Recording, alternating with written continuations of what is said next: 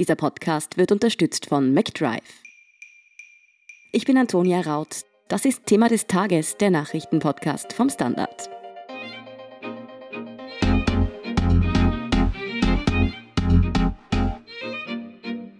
Jetzt ist auch in Österreich das Coronavirus in der Fleischindustrie angekommen. Drei Schlachthöfe in Oberösterreich melden insgesamt zwölf Infizierte. Außerdem gerät der Tiroler Speckhersteller Handel in die Kritik, weil er Tönnies Fleisch verarbeitet. Also ausgerechnet Fleisch von jenem deutschen Betrieb, der wegen hoher Infektionszahlen Schlagzeilen gemacht hatte. Warum das Coronavirus ausgerechnet die Schlachtpläne der Fleischindustrie durcheinander bringt, das erklärt Verena Keinreit vom Standard. Verena, gleich mehrere Mitarbeiter von insgesamt drei Schlachthöfen in Oberösterreich sind positiv auf das Coronavirus getestet worden.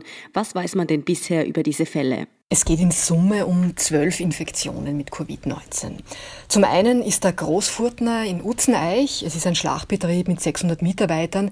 Er war einer der ersten in der Branche, der freiwillig Tests gemacht hat. Bei drei Mitarbeiterinnen war der Test positiv. Sie arbeiten in der Etikettierung, in der Verpackung. Sie sollen sich allerdings privat infiziert haben. Es wurden dann noch einmal Tests gemacht, alle negativ.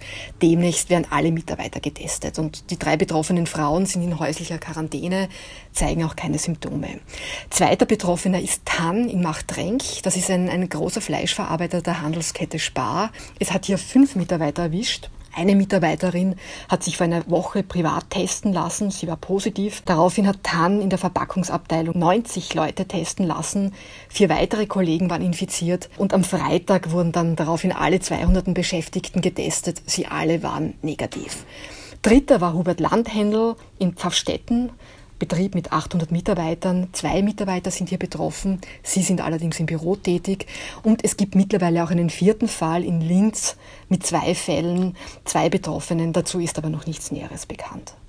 Das Land Oberösterreich hat angesichts der steigenden Infektionszahlen Schulen und Kindergärten ja teilweise schon schließen lassen.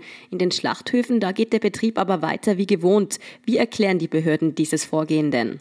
Also die Infektionskette gilt als ganz klar nachvollziehbar und auch eingrenzbar. Die positiven Tests sind das Ergebnis umfangreicher freiwilliger Screenings im Vorfeld, die jetzt auch in kritischen Bereichen stark ausgeweitet werden sollen, etwa im Gesundheitsbereich, in der Pflege, in Altenheimen, aber eben auch in der Fleischindustrie. Es ist ein Frühwarnsystem, das hier auch angeschlagen und funktioniert hat. Eine gesundheitliche Gefahr durch Fleischprodukte aus den Betrieben und somit für die Konsumenten geht keine aus. Also gehst du nicht davon aus, dass es besser wäre, wenn erst alle Betriebe durchgetestet werden und dann erst wieder öffnen? Ich wage natürlich keine Prognosen, aber man muss zumindest derzeit die Kirche im Dorf lassen.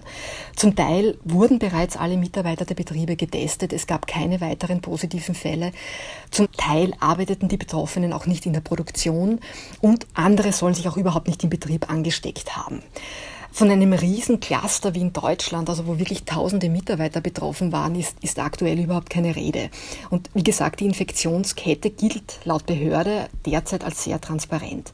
Und ganz abgesehen davon, eine Schließung muss hier sehr wohl überlegt sein. Beispiel Huber ist einer der größten Geflügelschlechter in Österreich. Wohin von heute auf morgen mit Millionen Hühnern? Du hast Deutschland jetzt bereits erwähnt. Dort hat der Fleischkonzern Tönnies ja viel Kritik bekommen, da sich über 1500 Mitarbeiter mit dem Virus infiziert haben. Wie konnte es dort denn zu so einer Corona-Ausbreitung kommen? Naja, das Arbeitsumfeld ist an und für sich ein sehr guter Nährboden für die Ausbreitung von Viren. Die Leute arbeiten bei sehr niedrigen Temperaturen, unter 12 Grad Celsius. Belüftungsanlagen befeuern natürlich die Ausbreitung von Infektionen. An den Zerlegebändern wird zum Teil nah aneinander gearbeitet. Dazu kommt äh, gemeinsames Essen in den Kantinen. Und wie es in Deutschland der Fall war, gibt es da einfach massive Missstände bei den Unterkünften.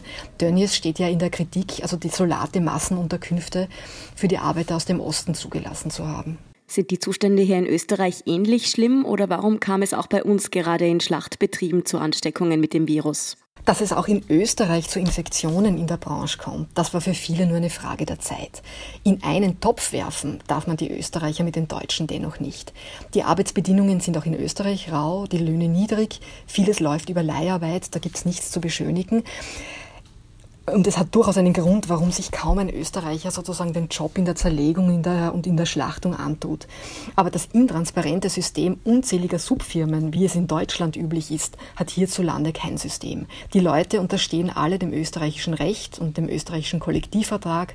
Zudem sind die Strukturen viel, viel kleiner. Alle Schlachthöfe in Österreich zusammengerechnet sind gerade einmal so groß wie ein einziger deutscher Branchenriese.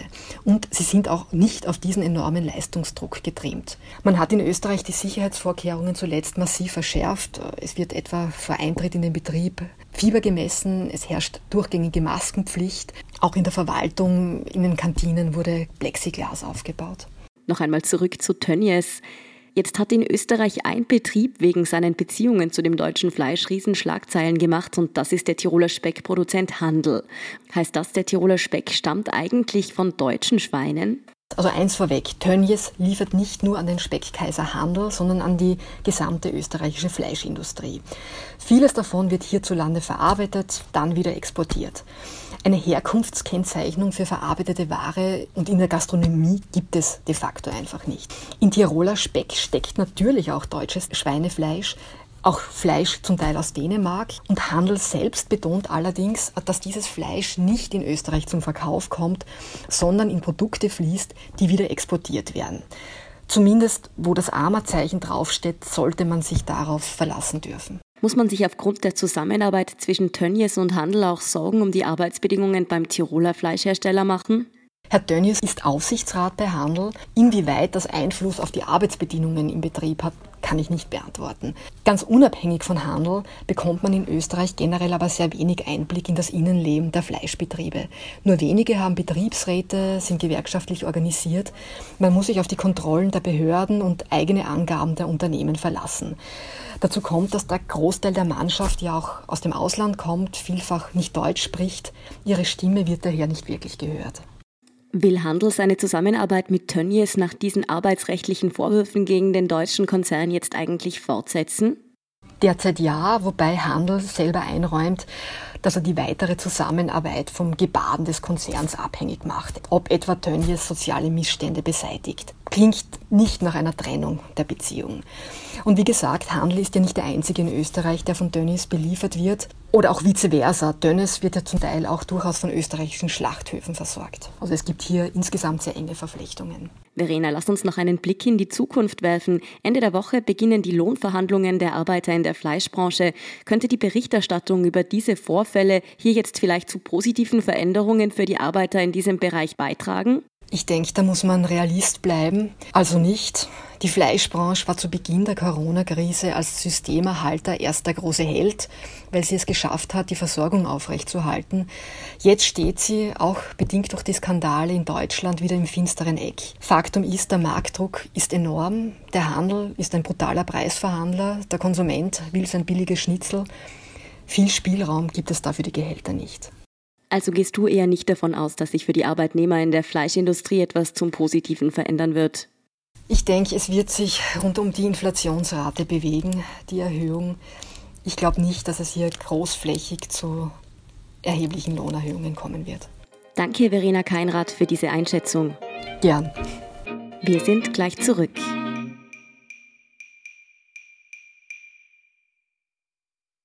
Wenn du endlich wieder einen Big Mac genießen willst oder du gerade im Auto unterwegs bist, dann stell dir vor, McDonald's bringt's jetzt wieder. Mit kontaktloser Übergabe zu dir ins Auto und kontaktloser Lieferung zu dir nach Hause. It's good to be safe mit McDrive und McDelivery. Und hier ist, was Sie heute sonst noch wissen müssen. Erstens, in Österreich ist die Zahl der Corona-Infizierten wieder auf über 1000 gestiegen. Die meisten Fälle gibt es derzeit in Oberösterreich, dicht gefolgt von Wien. Gesundheitsminister Rudolf Anschober hat deshalb angekündigt, mit Massenscreenings in Risikobereichen beginnen zu wollen. 25.000 bis 30.000 freiwillige Tests sollen so pro Woche möglich sein. Angeboten werden sie zum Beispiel für jene, die im Gesundheitsbereich oder in Altenheimen arbeiten. Zweitens, auf den in Gerasdorf ermordeten Tschetschenen Martin B. soll ein Kopfgeld ausgesetzt gewesen sein. Nach dem Mord am Samstagabend gibt es angeblich mehrere Hinweise aus der tschetschenischen Community in diese Richtung. Politischer Hintergrund für das Attentat auf Martin B. könnten seine YouTube-Videos sein. In diesen hat er den tschetschenischen Machthaber Ramsan Kadyrov kritisiert und beleidigt. Der mutmaßliche Schütze wurde von der Polizei nach der Tat festgenommen und sitzt in Kroneuburg in Untersuchungshaft. Auch ein weiterer Verdächtiger wird derzeit noch von der Polizei einvernommen. Und drittens, der Papst hat Geldsorgen, und zwar wie viele derzeit wegen der Corona-Krise. Durch den Lockdown mussten die vatikanischen Museen heuer für über zwei Monate zusperren. 150 Millionen Euro spülen diese Museen für gewöhnlich in die Kasse der Kirche. Heuer geht der Vatikan deshalb von einem Defizit von 53 Millionen Euro aus. Mehr dazu und die aktuellsten Informationen zum weiteren Weltgeschehen liefert Ihnen wie immer der Standard.at. Um keine Folge von Thema des Tages zu verpassen, abonnieren Sie uns bei Apple Podcasts oder auf Spotify. Unterstützen können Sie uns mit einer 5-Sterne-Bewertung und vor allem, indem Sie für den Standard zahlen. Alle Infos dazu finden Sie auf abo.derstandard.at und dst.at/supporter. Danke für Ihre Unterstützung. Ich bin Antonia Raut. Baba und bis zum nächsten Mal.